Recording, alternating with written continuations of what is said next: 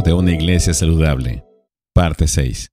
Hechos capítulo 2, versículos del 42 al 47. Y se dedicaban continuamente a las enseñanzas de los apóstoles, a la comunión, al partimiento del pan y a la oración. Sobrevino temor a toda persona, y muchos prodigios y señales se hacían por los apóstoles. Todos los que habían creído estaban juntos y tenían todas las cosas en común Vendían todas sus propiedades y sus bienes y los compartían con todos, según la necesidad de cada uno. Día tras día continuaban unánimes en el templo y partiendo el pan en los hogares. Comían juntos con alegría y sencillez de corazón, alabando a Dios y hallando favor con todo el pueblo. Y el Señor añadía cada día al número de ellos los que iban siendo salvos.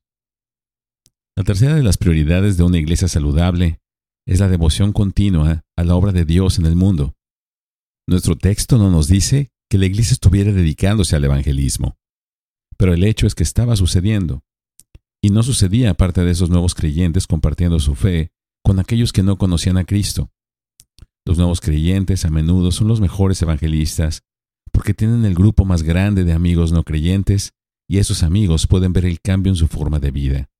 Los nuevos creyentes deben aprender una presentación básica del Evangelio y los versículos bíblicos que comunican el Evangelio. Parte del evangelismo tuvo lugar a través de los milagros que los apóstoles estaban realizando y la predicación que acompañaba a estos milagros. La capacidad de realizar estos milagros estaba limitada a los apóstoles y a sus asociados más cercanos, como Felipe. Los milagros confirmaban a estos hombres como mensajeros de Dios y los identificaban con Jesús, quien también había hecho grandes milagros. No hay evidencia de que el don de milagros siga vigente, aunque Dios realiza grandes milagros en respuesta a nuestras oraciones, y podemos usar tales milagros para llevar a las personas a la fe salvadora.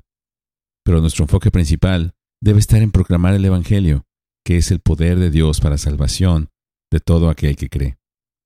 El evangelismo es principalmente la obra de Dios, pero Él lo hace a través de nosotros. Es el Señor quien agrega la iglesia a aquellos que están siendo salvados, pero somos responsables de compartir el Evangelio.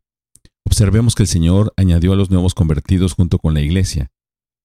La traducción literal en el versículo 47 sería a su número.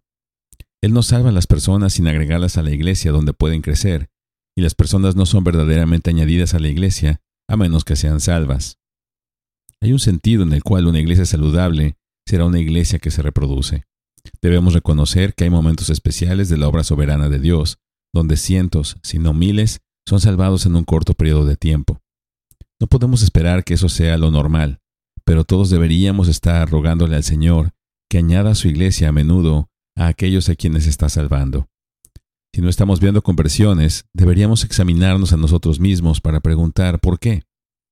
Una iglesia saludable está dedicada al Señor, a su pueblo y a su obra en el mundo. Bendiciones.